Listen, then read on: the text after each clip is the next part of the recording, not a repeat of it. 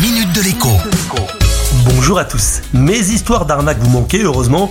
J'en ai une splendide à vous raconter aujourd'hui, bien évidemment pour vous éviter de tomber dans le piège. Comme des millions de Français, vous avez fait face à des dépenses de santé exceptionnelles ces dernières semaines ou ces derniers mois. Comme des millions de Français, vous avez peut-être également bénéficié d'un arrêt de travail, comme cas contact au virus de la Covid-19, ou bien été testé positif, ou même encore vous avez été malade.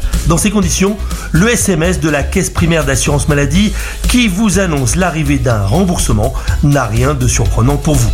Bien entendu, ce SMS est en réalité un faux.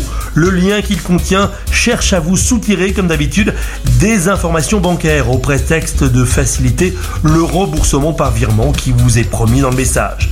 Bien évidemment, si vous vous êtes fait piéger, il faut immédiatement porter plainte. Mais avant toute chose, contactez surtout illico presto votre banque. Dans certains cas, elle peut bloquer les opérations réalisées à votre insu sur votre compte ou bien encore contacter la banque destinataire et exiger la consignation de la somme litigieuse qui pourrait vous avoir été dérobée. Avec le dépôt de la plainte, il est également possible que votre contrat de service bancaire vous rembourse ou tout au moins vous apporte une assistance juridique gratuite.